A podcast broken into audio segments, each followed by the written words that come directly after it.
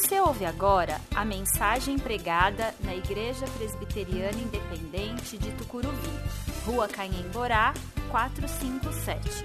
Venha nos fazer uma visita aos domingos, 19 horas. Temos estacionamento próprio e estamos a 800 metros da estação Tucuruvi, linha azul do metrô.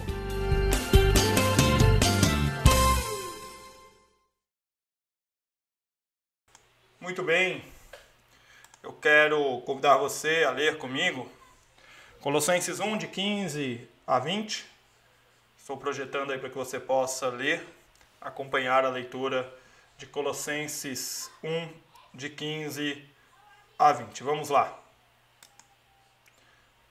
O Filho é a imagem do Deus invisível e é supremo sobre toda a criação, pois por meio dele todas as coisas foram criadas, tanto nos céus como na terra todas as coisas que podemos ver e as que não podemos, como os tronos, reinos, governantes e as autoridades do mundo invisível.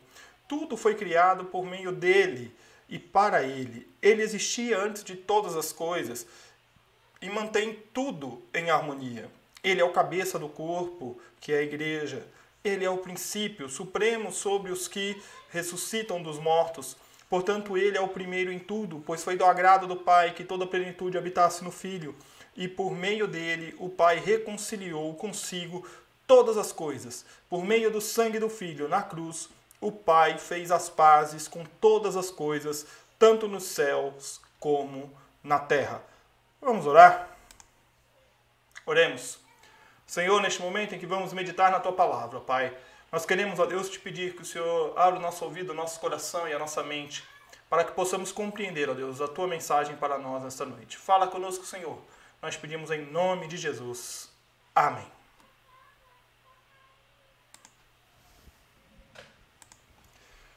Circulou essa semana uma imagem pelas redes sociais bastante interessante.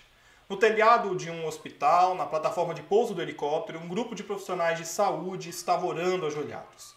A cena é emblemática: o piso pintado de vermelho, a cruz branca marcando que o local é um hospital e uma imagem impactante de profissionais de saúde buscando a Deus de joelhos em meio a uma pandemia de Covid-19.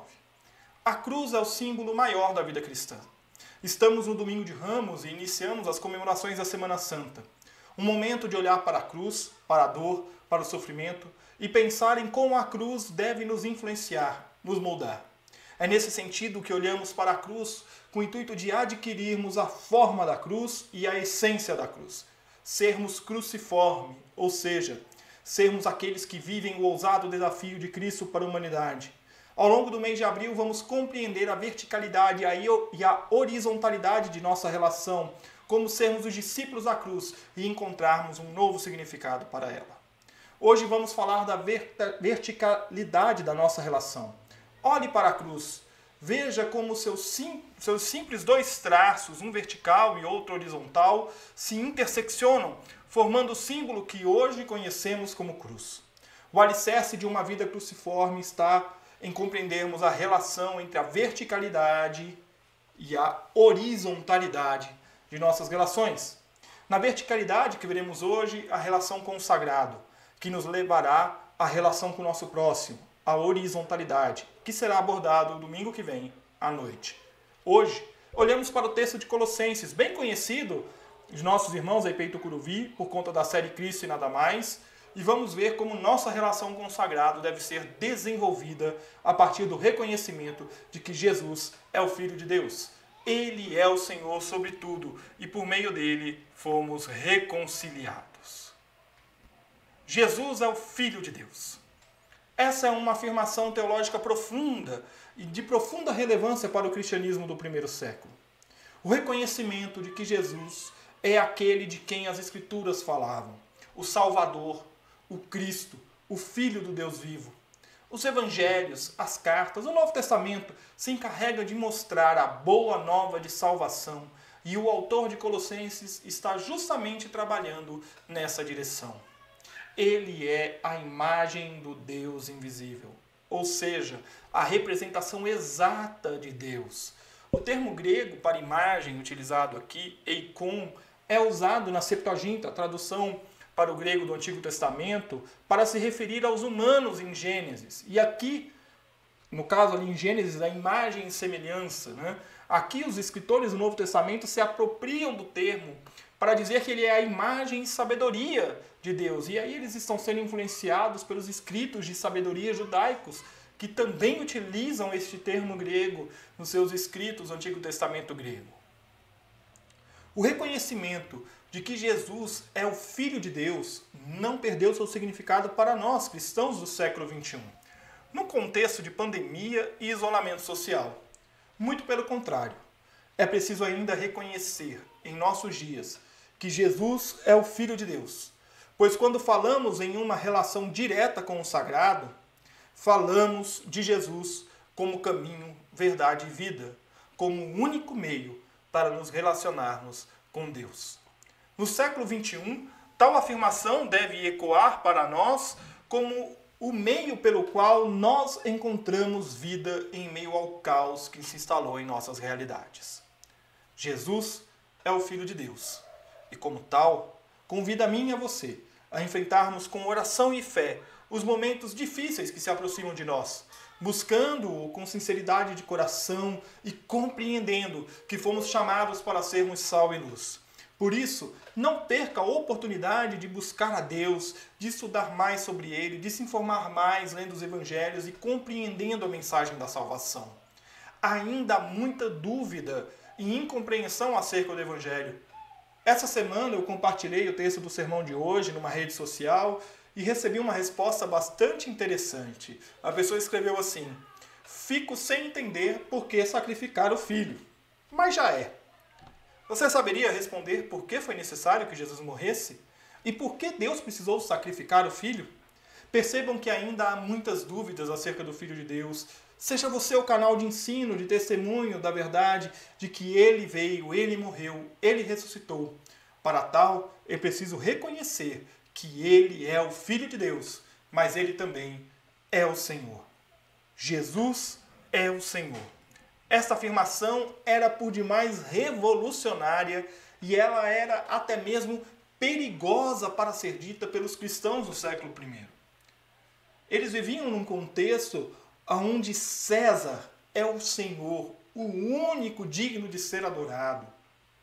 E aí um grupo da periferia do império, lá do interior do império, de uma província sem grandes valores para o império, liderados por um inculto pescador que mal tinha o ensino necessário, eles são levados a proclamar que Jesus é o Senhor e não os poderes deste mundo.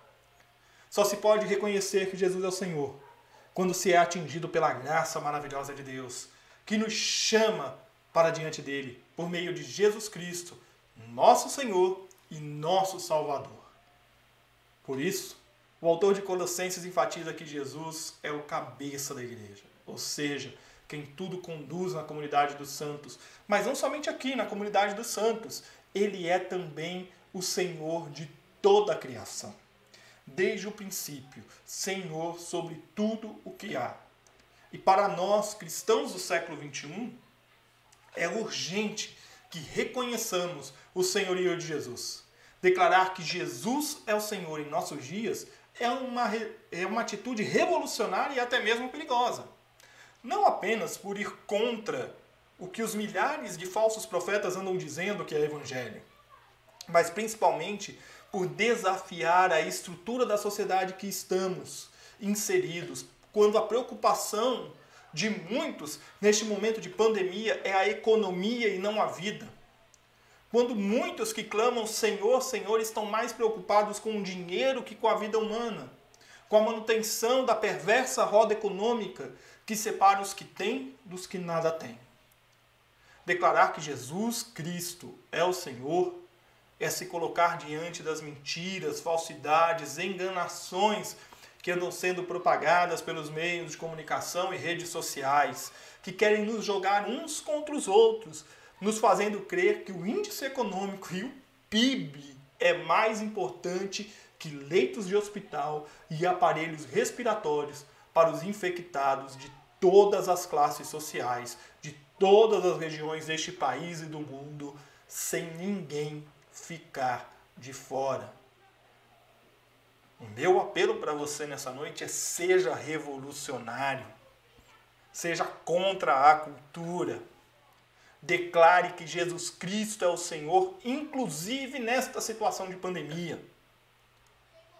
Nós precisamos compreender que a nossa relação com Deus, a verticalidade de uma vida cruciforme, passa pelo reconhecimento do senhorio de Jesus Cristo. Não há como se relacionar com Deus tendo o dinheiro, os poderes deste mundo, os desejos deste mundo como intermediários. Jesus é o Senhor da igreja, mas Ele é o Senhor de tudo o que há. Este reconhecimento é fundamental para adorarmos a Deus em espírito e em verdade. Adoração que é fruto do reconhecimento dado pelo Espírito Santo, que fomos reconciliados com o Pai por meio do Filho.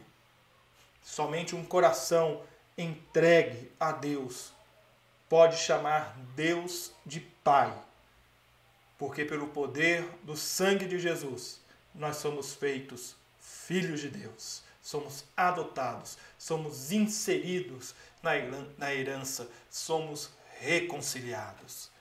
Foi do agrado do Pai que, em sua plenitude, viesse ao mundo no Filho. Essa afirmação é importantíssima. Deus quis que a sua plenitude viesse ao mundo manifesta no Filho. E tal feito levou à reconciliação de tudo com o Pai. O Filho unigênito de Deus, nascido do Pai antes de todos os séculos, Deus de Deus, luz de luz, Deus verdadeiro de Deus verdadeiro, gerado, não criado, consubstancial ao Pai. É assim que, três séculos depois da carta aos Colossenses, os cristãos reunidos em Nicéia e em Constantinopla sintetizam esse feito de Deus feito homem. É a síntese do reconhecimento de que Jesus é o único capaz de nos reconciliar com Deus. A paz foi feita com todas as coisas, nos céus e na terra. O reino espiritual e terreno foram reconciliados com Deus. É interessante nós olharmos para os nossos dias e vermos que uma das formas que o cristianismo é contestado e combatido nos dias de hoje é justamente na sua soteriologia. Não fique nervoso. Soteriologia significa teologia da salvação. Se não há o reconhecimento do pecado, da quebra da relação da criação com Deus, não há por que ter reconciliação. É neste ponto que precisamos compreender que não devemos atacar nem defender, apenas viver a salvação em Cristo Jesus. E isso implica em saber que o sangue de Jesus nos libertou do poder das trevas e nos trouxe para o reino do Filho do seu amor. É isso que o autor aos Colossenses diz um pouco antes do nosso texto. Você e eu sabemos diferenciar as trevas da luz. Sabemos onde o poder da luz atua em nós e que este poder exerce sobre nós perdão, transformação.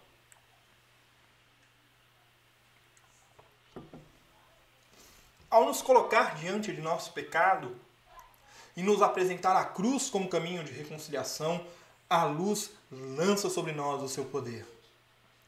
Se há uma busca nos dias atuais é de plenitude de vida. E neste momento particular que estamos vivendo da humanidade, toda a população mundial se encontra confinada em seus próprios lares, com restrições para se locomover, para lidar com as coisas do dia a dia. Uma simples ida ao supermercado na volta tornou-se um ritual de limpeza dos produtos, das roupas que usou, do seu corpo em si. É interessante nós notarmos isso, né? É, conversava outro dia com a Fabi e com a Karine, né, é, no nosso discipulado, a gente tem feito o discipulado, essa semana falhou, mas nós temos feito o discipulado, nós conversávamos sobre esse exercício que é você voltar do mercado né, e ter todo esse ritual de você limpar as embalagens, limpar os, a roupa que você usou, ir para o chuveiro, tomar um banho. Né? É, o que mais se ouve e se lê nas redes sociais é o desejo de voltar plenamente à rotina. E nós temos diante de nós a oportunidade de mostrar que a plenitude de vida não está atrelada às rotinas e modos de vida, mas sim só é possível ser alcançada por meio daquele que é a própria vida, que é Jesus. Nele reside a plenitude de vida. E eu quero concluir esta mensagem convidando você, nestes tempos de, re... de confinamento, de reclusão social, a reconhecer nosso lugar como filhos de Deus. Que pelo sangue de seu Filho nos reconciliou com Ele e pela ressurreição nos convida a uma nova vida. Vida de serviço e adoração andam lado a lado nessa nova realidade. A nossa vida é apontar para a cruz, a verdadeira mensagem da cruz. Nada mais oportuno que fazê-lo em um momento como o que vive a humanidade agora. John Piper, pastor estadunidense, afirmou certa vez: Não trate a cruz como uma relíquia histórica do passado. Ela é poder de Deus para mudar tudo em sua vida. Viva a verticalidade da relação com a cruz, ajoelhando-se diante dela para reconhecer que o sacrifício de Jesus foi eficaz para nos reconciliar definitivamente com o Pai. É hora de dobrar os joelhos e abrir mente e coração para que a palavra de Deus seja vida em nossas vidas. Para que as mentiras e as artimanhas dos poderes deste mundo sejam expostos pela verdade que reside na cruz. Nós não podemos nos deixar levar por poderes deste mundo que andam usando o nome de Deus para promover jejuns mas não cumprem o que Deus manda de cuidar da viúva, do estrangeiro, do pobre, do oprimido. Nossa fé não está depositada nos poderes deste mundo, mas sim naquele que nos reconciliou para uma nova vida de serviço. E é sobre esta vida de serviço que é a horizontalidade da nossa relação com a cruz que nós vamos falar no próximo domingo à noite, na mensagem do culto à noite. Que Deus abençoe a sua vida e que as nossas vidas possam, dia após dia, ter o formato da cruz, ser a expressão da mensagem da cruz. Que Deus nos abençoe.